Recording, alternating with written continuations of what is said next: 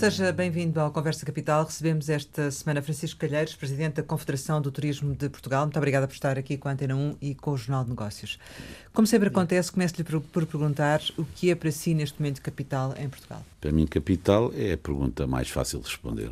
É o turismo. Em que medida? O turismo uh, tem sido a atividade económica que mais tem contribuído para o desenvolvimento de Portugal nestes últimos anos. Nesse sentido, ele é perfeitamente uh, capital e estratégico, porque tem sido muito através do turismo que a balança comercial, pela primeira vez em dezenas de anos, foi positiva, pelo grande contributo que o turismo teve foi também uh, o grande desenvolvimento do PIB, muito contribuiu para isso o turismo, e finalmente algo que, na minha opinião, é extremamente gravoso, que são taxas de desemprego muito altas. Não nos podemos esquecer e não podemos ter memória curta que há muito pouco tempo, há muito poucos anos, estávamos com uma taxa de desemprego de 17%.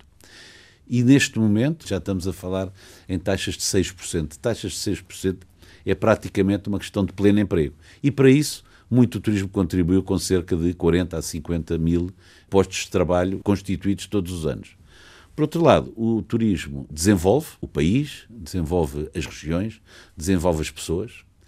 O turismo tem investido, e muito, isso é extraordinariamente importante para o país, e além do mais, valoriza com as centenas e centenas de prémios que temos recebido. E estou a pensar, por exemplo, entre muitos outros, nos dois últimos anos sermos considerados o melhor destino turístico do mundo, eh, neste momento Portugal é uma marca mundial. E há uma grande curiosidade por toda a gente para vir a Portugal para conhecer Portugal. E conhecer Portugal e os seus produtos, que é isso que os nossos turistas fazem. Vamos então uh, por partes relativamente àquilo que, que acabou de, de, referir e para nos concentrarmos neste ano e no verão deste ano, ainda, está, ainda não chegamos ao final, mas de qualquer das formas gostava que nos dissesse qual é o balanço possível neste momento relativamente ao turismo. Portugal, no que diz respeito a estatísticas e conhecimento, uh, não é propriamente os seus pontos fortes e, portanto, eu vou-lhe falar com os dados a junho, junho mês 6, que são os únicos dados disponíveis que nós temos. Falta-nos o verão todo, julho, agosto e setembro. O que acontece é que neste momento, a junho, inclusive o mês de junho foi um mês bastante bom, estamos uh, com uh, subidas, quer no número de hóspedes, quer no número de dormidas, quer no número de receitas, que variam entre os 4% e os 7%. Ou seja, é ainda um crescimento bastante positivo. Eu estou em crer que o verão não irá ser tão forte. Houve problemas uh, concretos. Estou a pensar, por exemplo, nas falências de algumas companhias aéreas que voavam para o Algarve e eu admito que o verão não só não suba, como até possa ter uma ligeira baixa. Mas por comparação com o ano anterior? Sempre por comparação com o ano anterior, que tem sido sempre o melhor dos últimos anos. Dito isto, o que pode acontecer é que este ano de 2019 continue a ser um ano de crescimento, mas um crescimento mais moderado em relação àqueles que assistimos nos últimos 4, 5 anos, que foram de facto anos extraordinários. O 2019 vai ser melhor do que o de 2018, em que já batemos um recorde. Vai, é vai, vai, vai, vai. Continuamos a ter aumentos nas, nos três grandes indicadores, quer o número de hóspedes, quer o número de dormidas, quer o número de, de, receita. Mas chegará um ponto em que deixaremos de ter aumentos, ou seja, temos percebido que as taxas a nível de crescimento têm sido menor ao longo dos últimos meses. Chegará um ponto, ou já há perspectiva, de quando é que há uma inversão desta tendência, ou nem sequer é um cenário que se coloca em cima da mesa? Bom, nós aqui não temos a bolinha de cristal para fazer futurologia, não é? Aquilo que eu disse há mais de um ano foi nós tivemos um ciclo de crescimento muito grande. Três, quatro anos a crescer a dois dígitos. Mas há um, um ano aqui nesta entrevista também nos dizia que havia margem ainda para crescer. Pronto, hum. havia margem para crescer, cresceu-se em 2018 bastante mais moderadamente e em 19 também. Vamos ver, nós temos que ter a noção que eh, mais de 70% dos nossos turistas são estrangeiros. E para isso irá com certeza contribuir e muito a tão anunciada crise que há tantos meses andamos a ouvir e que temos sinais que não são propriamente positivos, aqueles do costume que ouvimos falar sempre, o conflito Estados Unidos-China, a crise da Alemanha, o Brexit, tudo isso pode contribuir, contribuir e contribui. Eu vou-lhe dar dois exemplos. O ano passado, 2018, a maior queda que nós tivemos foi de turistas britânicos. Muito por causa do Brexit. E já compensaram? Uh, não. Os turistas britânicos, neste momento, estão a subir cerca de 2%, ano de 2019. Em 2018, desceram 7,5%.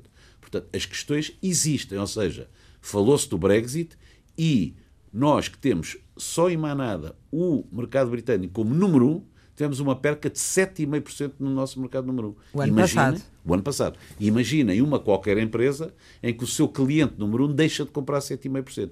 Mesmo assim conseguimos subir. No ano de 19, qual é uh, o turista que mais nos está a baixar? O alemão.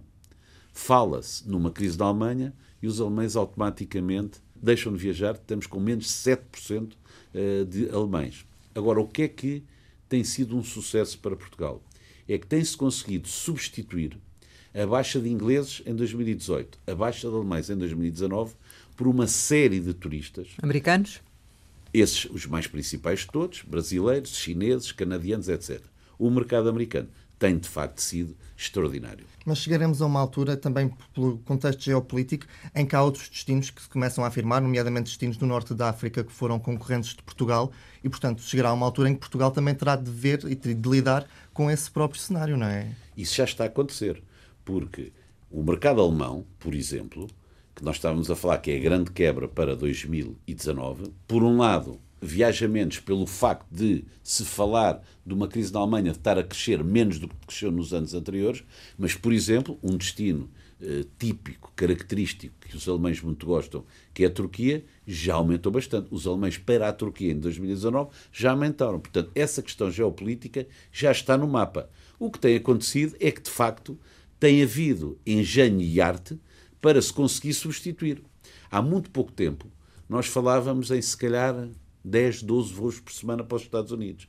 Hoje falamos em 50 voos para os Estados Unidos. Para o ano, estamos a falar em quase 80 voos para os Estados Unidos. O que leva a que ser uma linha em são muito mais, não tem nem comparação, os americanos que estão nesta linha do que propriamente os portugueses. Estamos e os números em, em junho, e a dizer-nos há pouco que os números em junho relativamente aos americanos que são de... Mais de 20% de crescimento. E, entre o deve haver, ou seja, entre aquilo que perdemos Sim. relativamente ao ano passado e aquilo que, que se conquistou, qual é que é a diferença? É o crescimento que estamos a ter. Anda uh, mais ou menos neste momento, a junho, eu acho que vai quebrar no verão e, portanto, vai quebrar no ano, eh, os três indicadores andam entre os 4% e os 7% de aumento. Hum. Portanto, aquilo que estamos a perder, neste caso de alemães, porque os ingleses já não estão a perder, eh, está a ser muito compensado por brasileiros, americanos e até por, bastante por espanhóis. Falou no caso de, do, dos ingleses, uh, já há uma real noção do impacto do Brexit, porque ainda ontem uh, tínhamos um estudo que falava da perda de 70 mil, 700 mil empregos e 46 uh, mil milhões de custos em termos da Europa. Hum. Mas relativamente a Portugal, essa conta está a ser feita? Há uma percepção mais clara? Nós já tivemos o nosso Brexit. O Brexit, eh, a consequência para o turismo, depende basicamente de dois fatores. Por um lado, a desvalorização da Libra, por outro lado, eh, a menos vontade, chamemos-lhe assim, não é um português muito correto, dos britânicos a viajar. Isso sentiu-se o ano passado. Foram 7,5% de quebra, foi muito grande. Eu penso que agora a real consequência que vai haver só se vai saber quando houver a solução final do Brexit. O que é que irá acontecer? Todos os dias temos notícias novas. Vai ser adiado, não vai ser adiado, 31 de outubro, 31 de janeiro, com acordo, sem acordo. Todos os dias temos notícias novas. Eu penso que eh, ainda não se vai saber. Agora, há aqui uma questão que eu gostava de deixar eh, clara. Eh, Portugal tem feito muito para que os turistas britânicos se sintam em casa, independentemente de haver ou não haver Brexit. Inclusive, há uma campanha do Turismo Portugal, que eu particularmente gosto, que inventou uma nova palavra, que é o Brelcam, que é um, um, misto de Brexit e de Welcome, em que a assinatura é We Will Never Leave You. E, portanto, nós estamos a tratar com todo o carinho e com toda a atenção o mercado britânico. Isto de estar a trabalhar com carinho e atenção não chega, estão a ser feitos factos concretos. Vai haver corredores especiais uh, nos britânicos. Isto tudo caso o Brexit seja uma realidade. Estamos a preparar-nos para o pior, embora esperemos o melhor, mas estamos a preparar para o pior. Tudo que diz respeito, por exemplo, com seguros de saúde, cartas com tudo isso está a ser tratado para que eles se continuem a sentir em Portugal como se continuassem a fazer parte da Europa. No verão, época quente, portanto, época alta, chamemos-lhe assim, tem noção de quantos voos, de quantas frequências existem entre Portugal e o Reino Unido? Diga-nos. 700. É uma verdadeira alucinação. É isto que nós temos que lidar. Porque, além dos voos para, basicamente, onde voam mais Porto, Lisboa, Algarve e Madeira, nós, na época da alta, temos muitos voos diretos de várias regiões. É o Bristol, é o Cardiff, é o Birmingham. E, portanto, estamos a falar de praticamente 700 voos na época alta entre Portugal e Inglaterra. É com isso que nós temos que lidar. E essas companhias que a gente falou, uh, low costs, que, que faliram, uh, houve um impacto e, portanto, demora sempre há algum tempo a fazer esta substituição. Eu penso que essa terá sido uma das principais razões. Mas em termos de preço, e o preço era um fator muito atrativo para os britânicos, Portugal tem vindo a subir ao longo dos últimos anos e com a concorrência internacional, de alguma forma, vamos, vamos ter margem para continuar a ter um preço baixo ou pelo menos a ver essa qualidade reconhecida de outra forma? Eu acho que Portugal tem, tem tido e continua a ter um value for money muito equilibrado. Ou seja, os preços de Portugal ainda não atingem de maneira nenhuma alguns preços perfeitamente eh, não comparáveis com os nossos, como existem no sul da Europa. E eh, o que os nossos turistas, em vários inquéritos de qualidade que fazemos, é que a relação qualidade-preço em Portugal é muitíssimo boa a nível de uh, as facilities, a nível dos, uh, do transporte, a nível da hotelaria, a nível da restauração, ficam muito contentes com a relação que nós temos entre qualidade e preço. E, portanto, não é por aí, diria eu, que não somos vendidos, nem gostamos de ser considerados um destino barato, somos um destino em que uh, o binómio qualidade-preço é muitíssimo equilibrado. Relativamente às infraestruturas que existem, são suficientes, estão, estão repartidas de, do modo correto? Qual é que é a sua avaliação? Bem, aí vamos uh, ter que falar no aeroporto, uh, e concretamente no aeroporto de Lisboa e do Montijo. Eu tive a recordar, de uma forma sumária, uma entrevista que aqui tive há mais de um ano, e o que eu dizia era que eu só vejo e acredito no aeroporto do Montijo quando os caterpillars estiverem lá. Eu diria que hoje em dia já acredito muito mais e não há alternativa ao Montijo. E, portanto, tem que ser o Montijo a extensão do aeroporto da Portela, porque de facto continuam a aumentar o tráfego nos aeroportos e todos sabemos que a capacidade da Portela está esgotada. Agora, há uma realidade: os Caterpillars ainda não estão no Montijo. Mas quando diz isso, significa portanto, que aquela proposta, aquela tomada de posição do PSD relativamente ao Alcochete, que isso para si não faz sentido? É isso? É... Quando diz que não há alternativa ao Montijo? Não, eu sou muito claro. Eh, eu, neste momento, digo que, como extensão à Portela, não há alternativa ao Montijo. Não podemos sempre estar em pôr, a pôr em causa as decisões que tomamos. Esta decisão não pode ser interrompida, é isso? Esta decisão não pode ser interrompida. Porque se eu estou a dizer que a Portela está a atingir o limite da saturação, nós estamos a perder capacidade para termos mais voos, o Montijo, quando começarem as obras, e esperemos que comecem o mês que vem, porque as questões do impacto ambiental, as questões da deslocalização da Força Aérea, eu sei que isto é complicado e que demora tempo estão previstos três anos de obras. Ora, se formos fazer um novo aeroporto, estamos a falar em quê? 10 anos? Não é isso que está em cima da mesa. Mas vale a pena estudar a opção Alcochete simultaneamente? Não, para já eu não quero. Eh, a nossa opinião é que não nos queremos dispersar. A alternativa decidida e estudada na altura foi Montijo. Vamos para o Montijo. Depois do Montijo estar a funcionar e termos a capacidade da Portela. E eh, capacidade da Portela estendida, aí estaremos completamente disponíveis para estudar o novo aeroporto, como se quiser chamar. Mas neste momento não podemos ter nuvens em assombrar uma decisão que se tomou, porque o que acontece normalmente é que, se vamos estudar uma alternativa, a que já está tomada para. Nunca existe isso em simultâneo. E é isso que nós não queremos. Não podemos atrasar mais o as obras e o funcionamento do Montijo. Mas ainda assim há, há, estudos que apontam que a capacidade da solução Montijo é muito limitada em termos temporais. Portanto, quando essa solução já estiver a funcionar, vamos ter um estudo que de alguma forma também leva tempo. Sabemos pelo Montijo que esses estudos levam muito tempo. Não corremos aqui o risco de voltar a ter um novo, uma nova situação como a atual de, de, incapacidade? Também não falámos aqui, e já agora complementa, as obras que são fundamentais fazer na Portela e que já estão a funcionar. E que têm dado resultados ou não? E já estão a dar resultado. O fecho da famosa pista 1735 já foi feita e, portanto, o aumento de capacidade que nós temos tido na Portela tem muito a ver com isso. Agora eu diria, a Portela, com todas as obras feitas e a funcionar, e o Montijo a funcionar, São muitos anos de capacidade. Não é um, nem cinco, nem dez, esqueça. São muitos anos. E qualquer estudo, um ano ou dois ou três, chega e mais chega. Estando a Portela, vamos chamar, atualizada com as obras todas que necessita de fazer. E é em compatibilidade com uh, o Montijo. E o Montijo a funcionar a 100%, esqueça. Que nós tivéssemos essa dor de cabeça. Era preciso triplicar turistas nos próximos 15 anos. Uh, relativamente ao que está a acontecer este verão uh, no aeroporto de Lisboa, foram ah. feitas alterações que não hum. estão totalmente concluídas. Tem sido uma, um fator de bloqueio ou não o aeroporto este verão?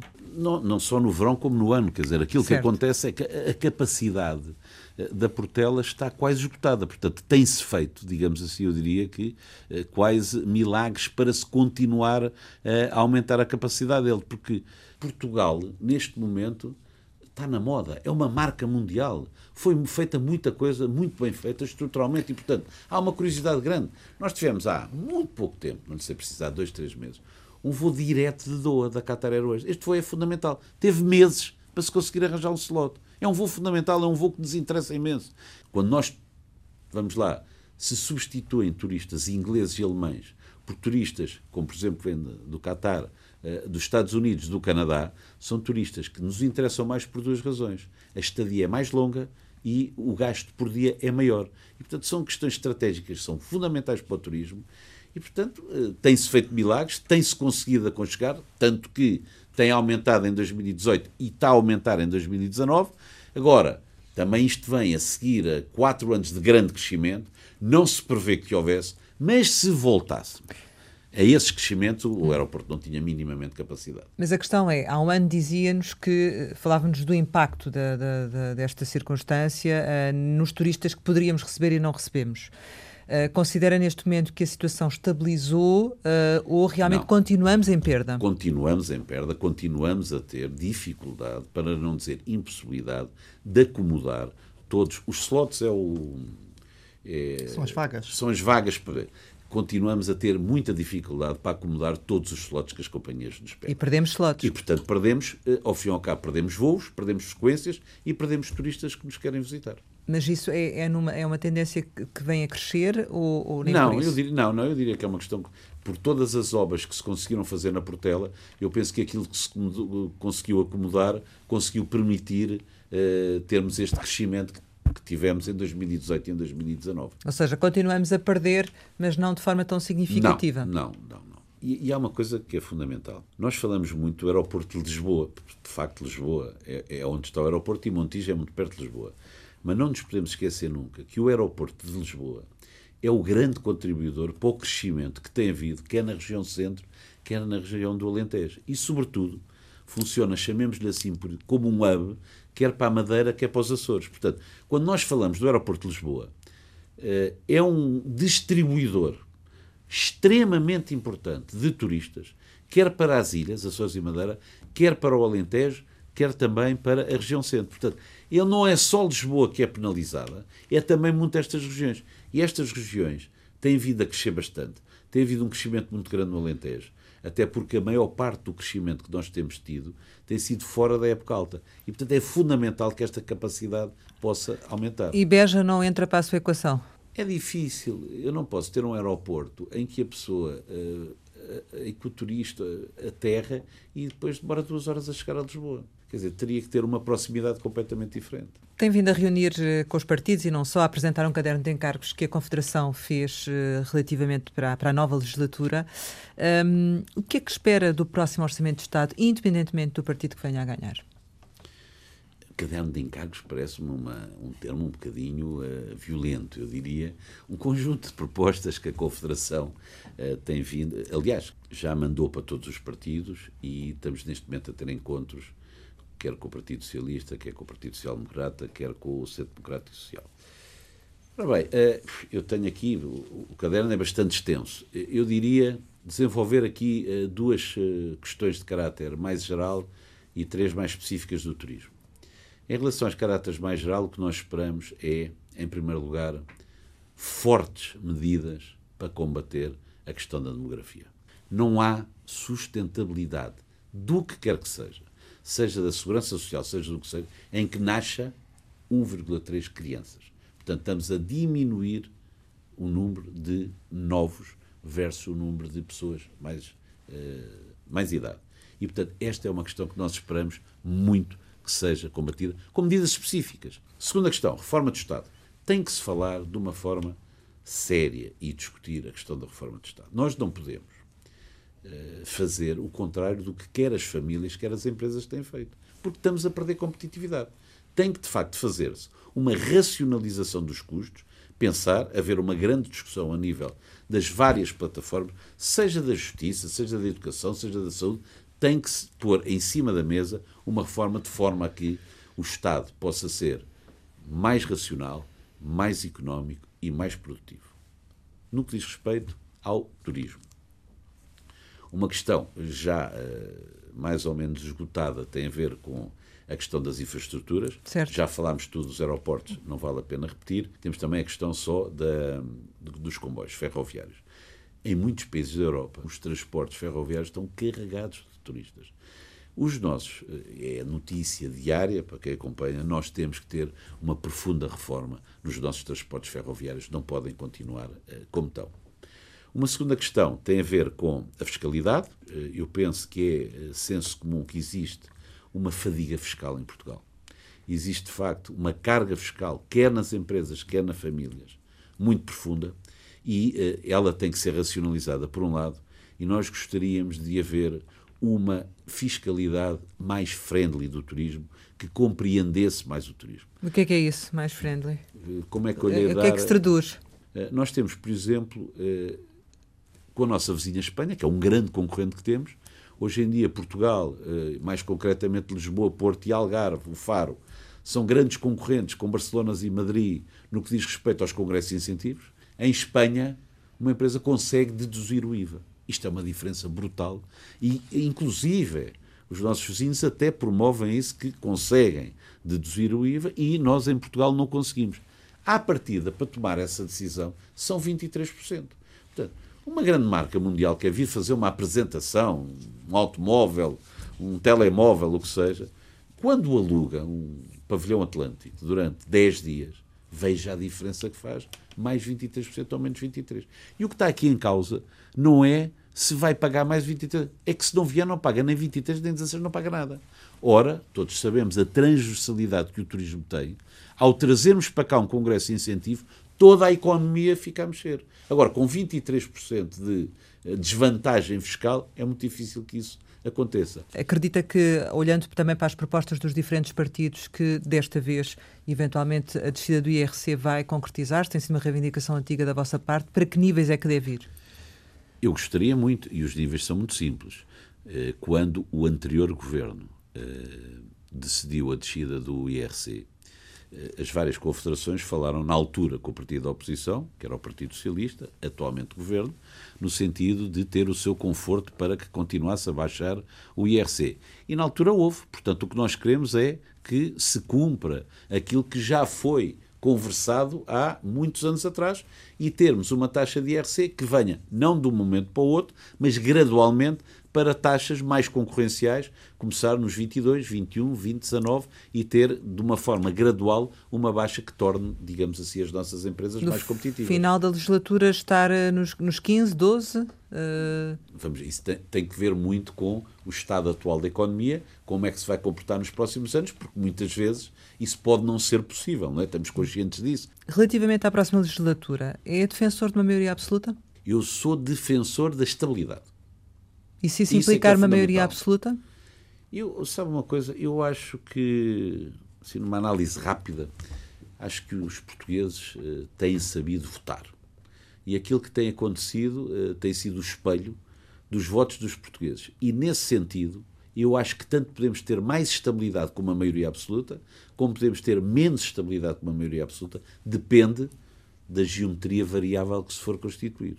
E, portanto, nesse sentido, uh, estamos expectantes dialogamos com todos os partidos e, portanto, eh, vamos esperar o que é que nos dá menos do mês de, de data que estamos eh, as eleições de 6 de outubro e esperemos o que é que irá acontecer. Mas diria que os últimos quatro anos foram positivos, foram estáveis para o país? Claramente. Tivemos estabilidade, como sabem, tivemos agora estes últimos seis meses alguma agitação social, mas temos que reconhecer que nos outros anos que passaram que houve de facto uma estabilidade, não tenho dúvida nenhuma em afirmá-lo. Nesse equilíbrio de forças, nessa estabilidade que defende, como é que avalia uma eventual queda da direita? Ou seja, que impacto é que isso, do seu ponto de vista, vai ter no futuro Parlamento? Depende do que é que vai acontecer a nível de geometria variável. Está tudo em cima da mesa. Nós vamos uh, esperar calmamente o que é que nos vão dar as eleições. Como disse, as nossas propostas foram mandadas para esses uh, partidos e, portanto, vamos esperar o que é que vai sair, que decisão é que vão tomar os nossos líderes para rapidamente podermos falar com eles e.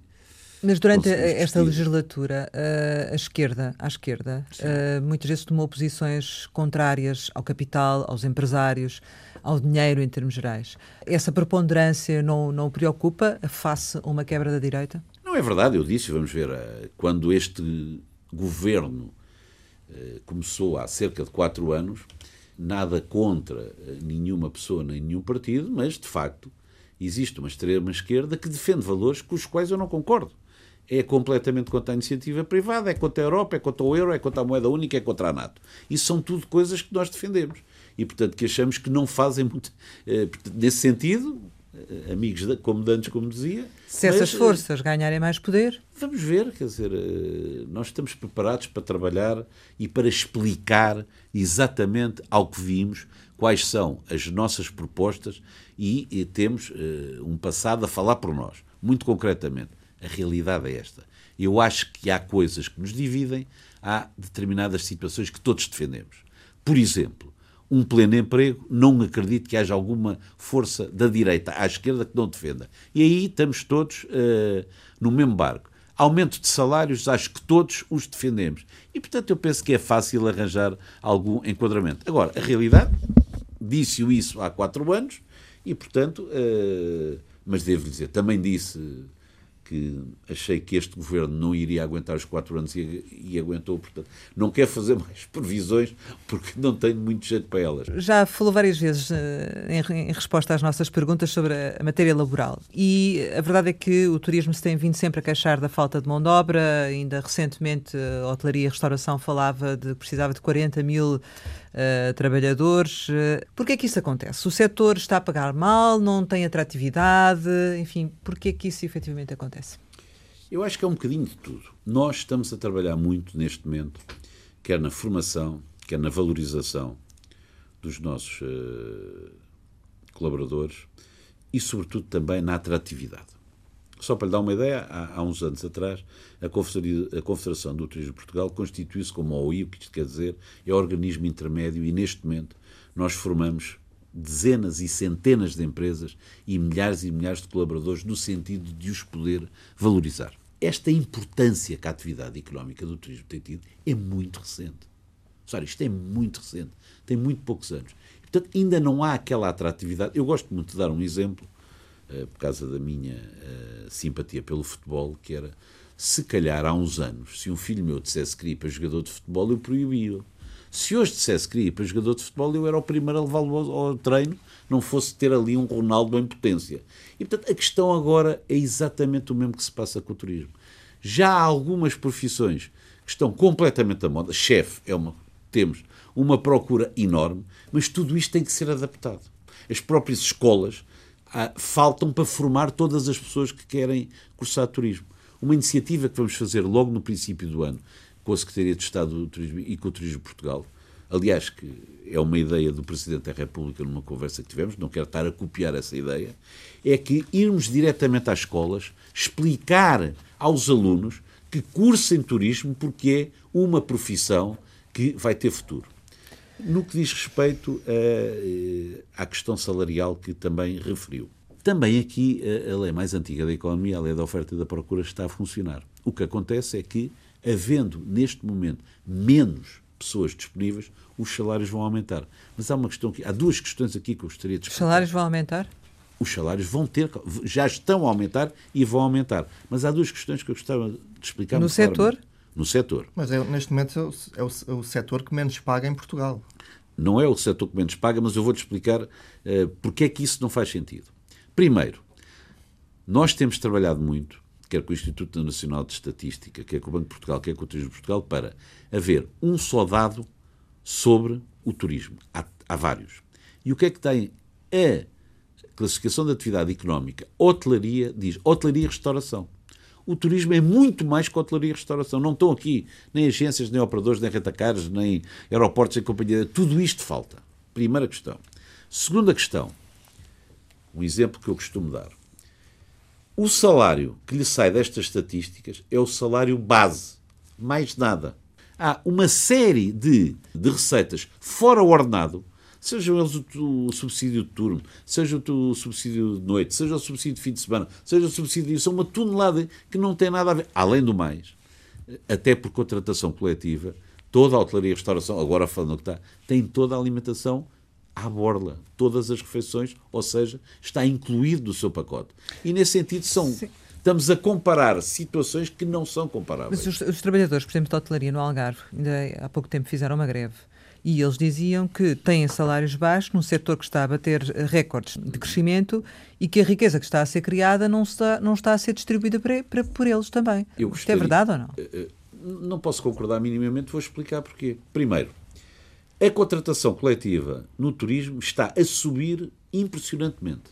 Estamos a ter eh, contratos coletivos que há aqui, anos que não eram fechados. Tenho aqui a tabela do, do último acordo e, e temos uh, um recepcionista de primeira a ganhar 592 euros. Mas Se estiver acima, 661, pode ir aos 661. Mas, mas uh, é um acordo que está assinado. Certo, mas não, não é baixo? São...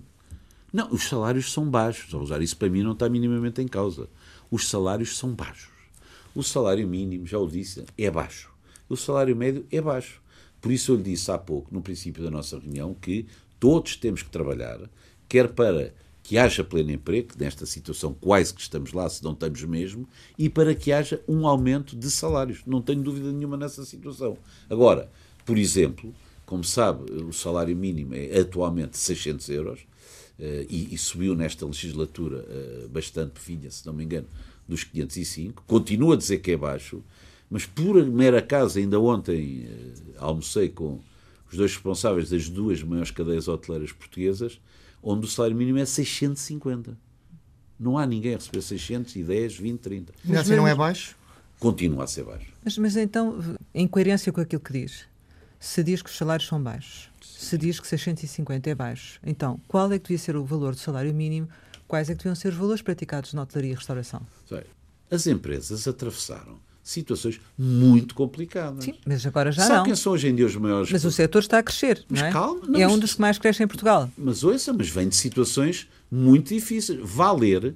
Mas se me diz que o salário é baixo, eu Sim. necessariamente tenho que lhe perguntar o que é que não é um salário baixo, ou seja, qual é o valor que acha que devia de ser o salário mínimo, não, qual é os valores que devem ser praticados no setor. isto é, não, não tem a ver com turismo, isto é transversal. Eu estou a falar nos salários em Portugal. Os salários em Portugal são baixos o ordenado de 600 Mas há capacidade para aumentar ou não? Eu acho que tem que ser algo que vai acontecer gradualmente. Era isso que eu estava a tentar lhe explicar. E gradualmente como, do seu ponto de vista? Como é que pode ser aumentado? Não, gradualmente, todos os anos, por exemplo, através da contratação coletiva.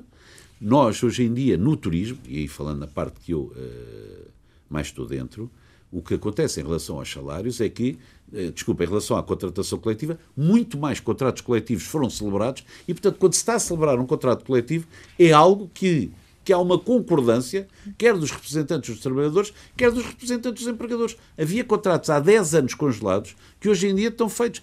A contratação coletiva no turismo deve ter sido a atividade em que mais cresceu. Mas, Mas a questão é, não... relativamente a essa contratação coletiva, do seu ponto de vista, os empresários Sim. poderiam ir mais longe, uma vez que os salários continuam a ser baixos? Ouça, ainda não me deixou dizer, Rosário. Então, Há quatro anos nós estávamos numa situação em que as empresas de turismo estavam com grandes dificuldades. Muitas, infelizmente, maior, muitas delas, perderam os seus ativos. Hoje em dia, os maiores proprietários de hotéis são os fundos. Não é porque os empresários tenham gostado de ficar sem os seus hotéis. Tiveram que os entregar, perderam-nos. Não conseguiram aguentar. Muitos aguentaram ainda bem. E, portanto, se for ver e ler a Central de Balanços do Banco de Portugal sobre a situação patrimonial das empresas de turismo há quatro anos, a situação era muito complicada. Portanto, neste momento está melhor, está francamente melhor e por isso eu dizia que, um. Aumentaram salários... os preços também, não é? Exatamente, Sim, aumentaram claro. os preços. É fundamental, senão não. Pela baixa de preço é que também ficaram naquela situação. Um, Eh, a contratação coletiva entre as empresas e os trabalhadores do turismo está a aumentar, os salários estão a aumentar e, em minha opinião, os salários irão continuar a aumentar por uma questão muito simples. Ela é mais antiga da economia. Seja, neste momento, não há pessoas para uh, as vagas que são necessárias. E o que acontece, como sempre, é se eu necessito de uma pessoa para um qualquer lugar em que estou a pagar X euros, se não conseguir essa pessoa, se calhar tem que dar mais 100 euros, se calhar tem que dar mais 200. E é isso que vai acontecer Mas, eh, na prática. Como sabemos também, o salário mínimo acaba por ser, uh, muitas vezes, até para a própria contratação coletiva, a base, não é? O que está, está na base. Uh, se 650 euros é uh, baixo, como continua a dizer, então qual é que é o valor que para si não seria baixo? Não há um valor, como é evidente. Quer dizer, o que eu digo é, comparando, e nós estamos sempre a comparar com a Europa, os salários mínimos e médios de Portugal são ainda baixos comparativamente com a da Europa. E, portanto, tem que haver um esforço de todos para que isso continue a ser numa senda de crescimento. E aqui também, vamos voltar outra vez à fiscalidade, porque cada vez que nós aumentamos salários, quem arrecada mais acaba por ser o Estado. Também tem que haver aqui, se calhar, um desagravamento por parte do Estado, porque, como sabe, quando nós pagamos a um trabalhador X euro, o trabalhador tem um desconto via seu IRC, mas nós também contribuímos com 23,75 para a, Segurança Social. Portanto, se calhar era bom aqui todos nos sentarmos para ver quanto é que cada um de nós pode contribuir para que isso tenha, no fim do dia, um aumento líquido para Ou seja, se na verdade os empresários não tivessem de contribuir tanto uh, ou houvesse uma redução a esse nível, também poderia o aumento ser superior. É evidente. Sendo que uh, os 650 em, janeiro do próximo ano, que, que se tem vindo a falar, é para si um aumento razoável ou não razoável? Eu disse isso e, e mantenho um bocadinho. Eu não gostaria de ser eu que vou discutir fora da concertação social o salário mínimo. Mas estou a pensar numas declarações muito recentes do atual Primeiro-Ministro, do Dr. António Costa, que dizia que queria reforçar o diálogo junto à concertação social. Eu acho que é o local ideal onde está o governo, entidades empregadoras, eh, entidades sindicais e o próprio eh, Conselho Económico e Social. Acho que é lá que a gente deve discutir de facto o salário mínimo. É, é cedo, Uh, ainda temos eleições pelo meio, ainda temos Orçamento Geral do Estado. Enfim, todo, tudo... todos os anos, quando, quando a concertação se senta à mesa, uh, para além dos problemas internos, há as, as, fricções externas também. Mas a minha questão é: não subsistem para si dúvidas que efetivamente o salário mínimo deve aumentar?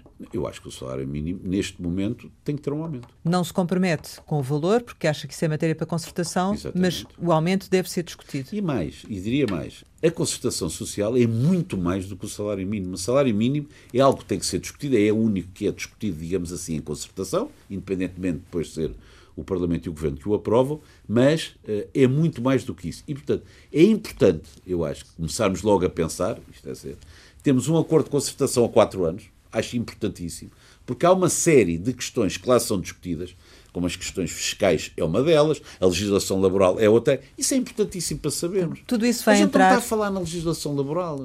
Tivemos mas... alterações agora, vai haver próximas. E já lhe vou perguntar sobre isso, mas, portanto, tudo, tudo isso uh, deve entrar na negociação Exatamente. do eventual aumento. Exatamente. E devemos continuar a pautar-nos por haver aumentos de rendimentos para os trabalhadores. Não tenho uma dúvida em dizê-lo. Relativamente às alterações da legislação laboral, que impacto é que vão ter? Ora bem, como sabe, foi uma discussão muito grande que tivemos ao longo da legislatura, eh, nós aprovamos, eh, dissemos, assinámos este acordo todas as, as entidades empregadoras, e eu acho que foi um sinal de grande maturidade que deram ao fazê-lo, mas tínhamos a noção que foi um mal menor, quer dizer, o que estava em cima da mesa era pior e, portanto, nós assinámos aquilo praticamente numa situação de damage control. O que nós gostaríamos, já o dissemos claramente, era que não houvesse mais alterações à legislação laboral não fazem sentido, porque foi com esta legislação laboral, não esta que foi aprovada agora há dias, que se passou de 17% para 6% de desemprego. Quer dizer que ela não estava errada. Mas esta e... também vai ter algum impacto, não é? Vamos ver, neste momento, com 6%, eu diria que não. Diria que não. Eh, há uma questão que nós vamos tentar reverter, porque de facto não faz qualquer sentido para nós, que é a questão do fim do banco de horas individual. Nós insistimos que é uma questão que é ideológica, não é uma questão programática, e nesse sentido vamos tentar que eh, possamos, digamos assim, eh, alterá-la e, portanto, de a pôr rapidamente em cima da mesa para tentar eh, alterar. E, e, pronto. E haver aqui algumas especificidades para o turismo. Houve, houve alguns cuidados com isso. Nós às vezes esquecemos um bocadinho que esta atividade do turismo tem de facto de contribuir. Os turistas gastam 2 milhões de euros por hora em Portugal. Estamos praticamente a terminar. Queria ainda perguntar-lhe o seguinte. Eu não me canso de dizer isto. Porquê que uh, defende a existência, porquê que a Confederação defende a existência de um ministro de, do turismo, ou do Ministério do, do Turismo, uh, se efetivamente o turismo, pelos vistos, tem estado, tem estado tão bem ao nível da, do, da Secretaria de Estado? Eu fazia a pergunta ao contrário. Porquê é que ainda não existe o Ministério do Turismo? Mas razão muito simples. O turismo é uma atividade muito transversal. E, de facto, o que diz está certo. O turismo está bem, temos dado bem, há uma relação boa com a tutela, mas o nosso problema não tem a ver com isso. O nosso problema tem a ver fiscal, é com o Ministro das Finanças. O nosso problema tem a ver com serviços de, uh, estrangeiros e fronteiras, CEF, é com o Ministro da Administração Interna. O nosso problema é, quer dizer, é muito transversal a nossa atividade e, portanto, o que acontece é ou o turismo tem assento no Conselho de Ministros, não é que não tenha via, via, via Ministério da Economia, mas se existe outra atividade que tem Ministério próprio, Porquê é que o turismo temos que insistir que é a grande motor da nossa economia e é o único setor exportador que paga IVA, porquê é que não há de ter assento no, no, no Ministério? É uma pergunta Via-se nessa função? Quem? Eu? Não, minimamente. Não é algo que eu vislumbre minimamente. Acho que gosto mais de estar aqui no setor privado. Tenho imensa admiração, imensa. Olha, eu há muito pouco tempo estou na causa pública eh, que eu considero que é a Confederação. Tenho imensa admiração pelas pessoas que vão para eh, o governo, hoje em dia que privo eh, de perto com isso, é uma as pessoas são muito injustas com os políticos. É uma situação muito difícil. É muito trabalhosa, é muito estressante, é 24 horas por dia, é sábados, é domingos, é tudo. E, infelizmente, também os nossos políticos são bastante mal pagos. Tenho mais jeito para estar onde estou, e, portanto, não me vejo com competências para isso, não estou a vislumbrar isso no meu curto prazo. Tendo esse poder na mão, ou, ou, ou em jeito de conselho para quem venha a seguir, uh, enfim, qual seria a primeira medida a tomar por este próximo governo? Aquela que é a primeira, essencial e óbvia. É, infraestruturas aeroportuárias. Era a primeira que eu atacaria. Como habitualmente no final lançamos algumas palavras para uma resposta rápida. A primeira é Universidade Católica. Uma boa escola de vida. Ana Mendes Godinho. Uma ótima secretária de Estado do Turismo. Mário Centeno. Alguma pergunta fácil só para eu descansar? Não. Mário Centeno. Credibilidade. Regionalização. Sou a favor, eh, mas com cuidado.